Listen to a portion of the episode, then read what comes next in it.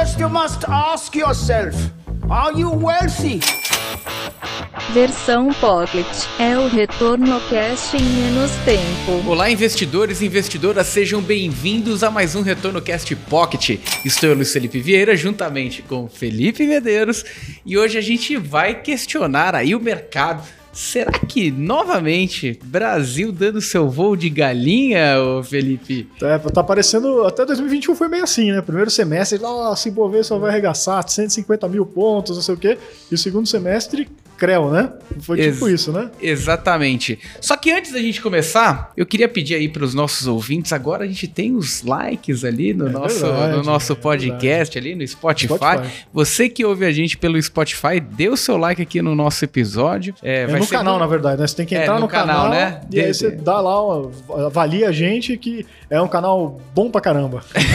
vale a pena, vale a pena. Até aqui a gente tem acertado muita coisa, hein? Oh, cara, vou aproveitar então esse gancho que eu quero dizer aqui, ó, com é, nenhuma falsa modéstia nem nada. Né? E não quer dizer que também que a gente prevê o futuro, tá, galera? Mas olha, só, só fazer um, um recap aqui, tá? Boa. Então, Luiz, lá no final de 2020, o que, que a gente falou, né? Em 2020, a gente fez o episódio falando o que 2021 não poderia isso. faltar para o seu portfólio. Perfeito, foi isso. Então, em 2020, né, dezembro de 20, a gente falou, olha, 2021 fica cuidado com renda variável brasileira, né? Tem aí Perfeito. um monte de é, indicadores meio complicados e tal. Renda variável, olha lá para fora. Exatamente. Comece a diversificar no internacional, olhe renda variável internacional. A gente bateu isso no finalzinho de 2020. 2020. Quem não seguiu, ganhou dinheiro, né? Porque Bolsa Brasil foi horrorosa em 2021 e é, S&P foi maravilhoso, né? Beleza. Aí no final de 2021 a gente falou, vamos repetir essa, né? Então olha, galera, toma aí de novo cuidado com renda variável.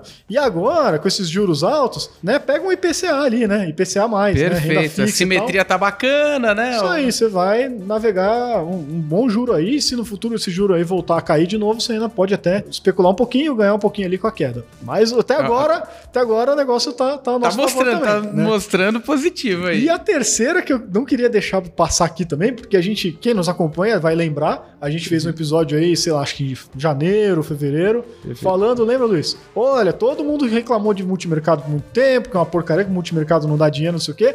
E esses caras vão voltar para os holofotes. Os Perfeito. caras que eram odiados vão ser amados novamente. A Agora. Retomada né? da era dos multimercados, né? Inclusive, a gente chegou a, a, comentar sobre essa questão, não é um episódio completo, mas a gente chegou a comentar no final de 2021 também sobre o efeito dos multimercados e por que, né? Eles são importantes e quem tiver aquela estratégia é importante manter ali no portfólio. Exatamente. Tá início do ano. A gente né? falou isso, né? E agora, depois que já aconteceu, né? Em abril agora de 2022, aí vem todo mundo falando: não, multimercado, olha aí a oportunidade blá blá blá blá blá. Então, modéstia é, à parte, quem ouviu o Retorno Cast está mais bem informado, é isso que eu queria dizer. Pode se dar bem ali no portfólio. Lógico, a gente não está falando para você ser uh, o, o, trader de fundos. Pelo amor Mas de é importante você ver se a sua carteira está bem ajustada. Não adianta você focar só em multimercado, só em inflação, procurar a melhor oportunidade quando no final das contas é, a gente sabe que ter uma carteira bem diversificada no longo prazo pode te proporcionar aí melhores ganhos, melhores resultados, melhores atingimentos aí para os seus propósitos. É, já, Mas... já a gente vai falar bem específico sobre isso. Acho que talvez o próximo episódio ou algum dos próximos aí. Continua nos per... acompanhando que você vai entender melhor. Perfeito.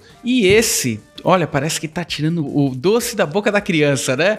Começa o ano, é, tá certo que teve uma série de questões, a, aumento de juros americano, é, mais ou menos precificado no mercado, a gente teve uma questão de, de, de conflito é, da Rússia na Ucrânia, isso fez com que as opções de emergente se reduzissem drasticamente, Brasil sendo é, a bola da vez, não porque a gente tenha feito uma boa lição de casa, mas também porque a gente não tinha muitos concorrentes ali, né?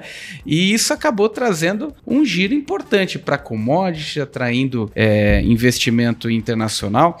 É, e a gente vai até falar um pouquinho desses dados, mas tem uma questão. Isso é. A gente tá, estamos olhando um, um, artigo que nós postamos lá no portal da Mais Retorno em 2021, né? Sabe? 2020. 2020. Sell in May and go away. Que é o um negócio. Sabe aquele. É, venda em maio, né? E, e, e, vá curtir sua vida, porque é, até maio é onde o mercado vai bem. De maio para frente Exatamente. Tem uma questão, né? O que é correlação? O que é o, o, o... Causalidade? causalidade? O que é co- correlação e o que é causalidade? Aquela questão, né?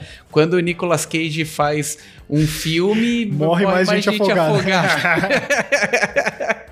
É, o cara não vai parar de fazer filme pra morrer menos gente, né? Tem uma correlação, mas o que é correlação, que é causalidade aqui, né? É, mas é um- tem dados importantes e que fundamentam muitas dessas teses aqui, né, Felipe? É, porque o que a teoria diz aí, se é que dá pra chamar de teoria, né? Mas o que o, sei lá, esse é um ditado popular do mercado e o que se argumenta de por que isso acontece. E não é só aqui, né? Tem uh, lá fora também, inclusive. Exato, é muito pri- forte. principalmente lá fora e a gente importou isso pro Brasil, né? Mas a lógica é mais ou menos assim, é uma questão de sazonalidade, né? Então, final de ano é quando as empresas têm lá aquelas festas de fim de ano, tem Natal, tem Ano Novo, aí aqui no Brasil ainda tem Carnaval, tem não sei o quê, é, começo de ano, né? Depois e tal. Então, é onde geralmente as empresas conseguem fazer maiores vendas, dar aquela engordadinha no balanço, todo mundo se anima, compra mais, recebe mais dividendos, e depois tem a sazonalidade de baixa que vem ali no meio do ano, né? Onde os resultados são um pouquinho, tendem a ser, né? Um pouquinho mais fraco na média do que os resultados de fim de ano, né? Então é mais ou menos isso que explicaria teoricamente essa movimentação. Se acontece de fato, né, o que o Luiz está dizendo aqui, a gente não sabe.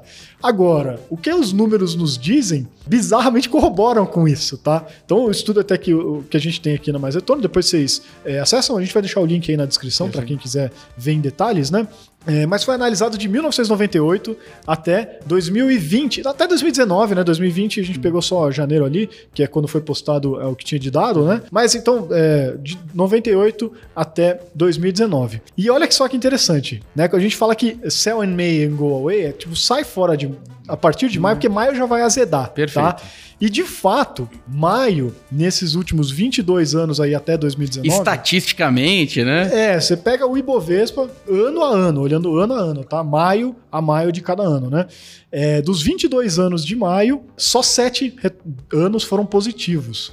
Todo o restante, né, ou seja, muito mais da metade foram meses negativos em maio, é, ao longo desse período aí, dando um retorno médio de menos 2,7%, ou prejuízo médio de 2,7% em cada maio aí de, é, desses, desses 22 anos.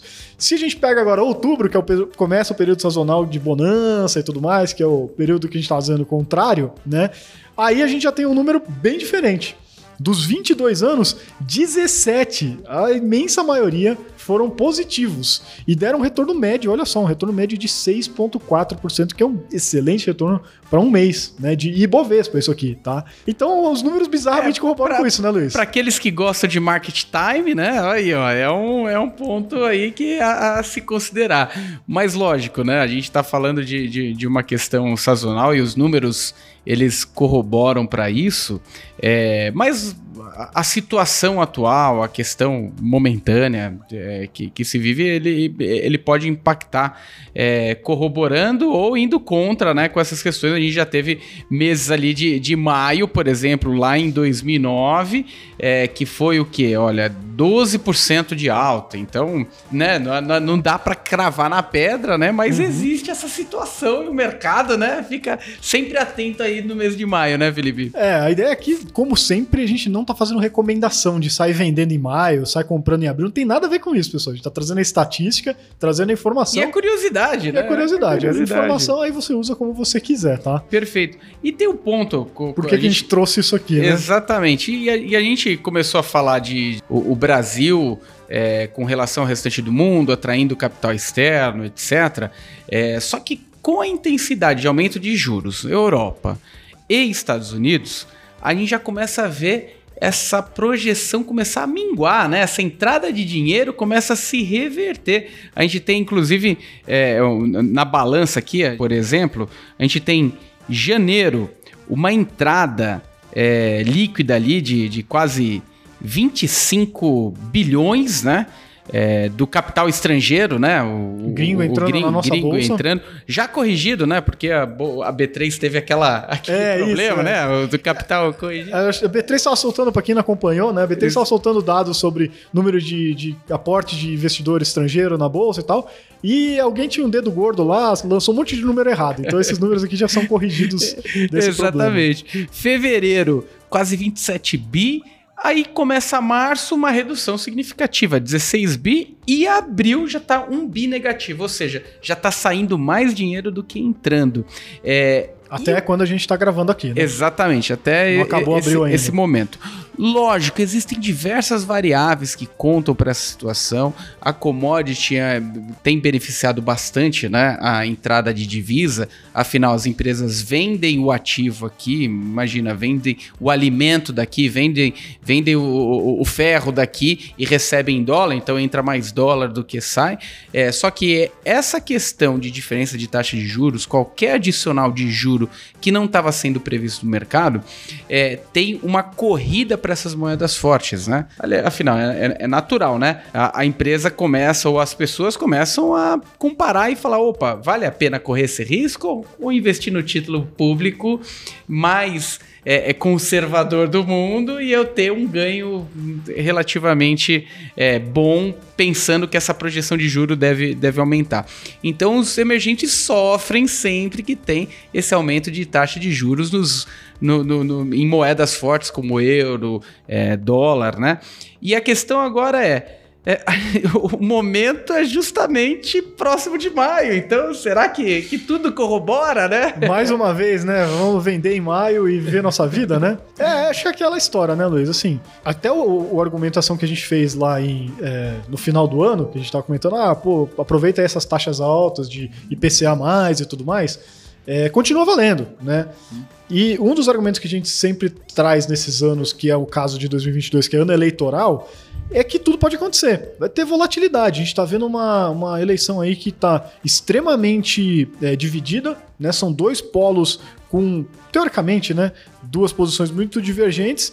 Então, se o mercado for mais pró um ou outro, então o mercado vai subir muito uma hora, depois vai cair muito e tal. E como esses caras têm que ganhar a eleição, eles vão fazer as promessas mais mirabolantes, que podem muitas vezes Custa ca- caro para os cofres, né? Exatamente, para o mercado. Então, ano eleitoral não costuma ser um ano muito interessante para a bolsa. Tava tudo muito estranho, todo mundo perguntando que raio está acontecendo, por que, que o Brasil né, tá caindo a, a taxa cambial e a bolsa subindo. E ninguém explicava muito bem, com exceção dessa questão do fluxo estrangeiro. E agora, esse pilar do fluxo estrangeiro é o que a gente acabou de falar, começou a, a ruir. Né? O dinheiro do gringo começou a ir embora. É garantia de que vai cair a bolsa e o mercado vai azedar? Não, a gente não prevê futuro, embora a gente tenha feito a brincadeira aqui no começo do episódio. Mas, quem tá pensando aí em se alavancar muito em bolsa, vai com calma. Na verdade, assim, faz o que a gente sempre fala, né, Luiz? Diversifica, pô. Tem a sua posição na, na bolsa como ela sempre deveria ser. Ah, eu tenho 20% em bolsa, então mantenha seu 20%. Tenho 50%, mantenha seu 50%. Mas não fica tentando fazer o market timing e não vai nessa sede aí, porque o mercado deu uma subidinha no começo do ano, todo mundo já começou de novo. E BOV 150 mil, papapá. Aí você muda toda a sua carteira para correr atrás do rabo e querer aproveitar a possível alta do Ibov. Então, vai com calma.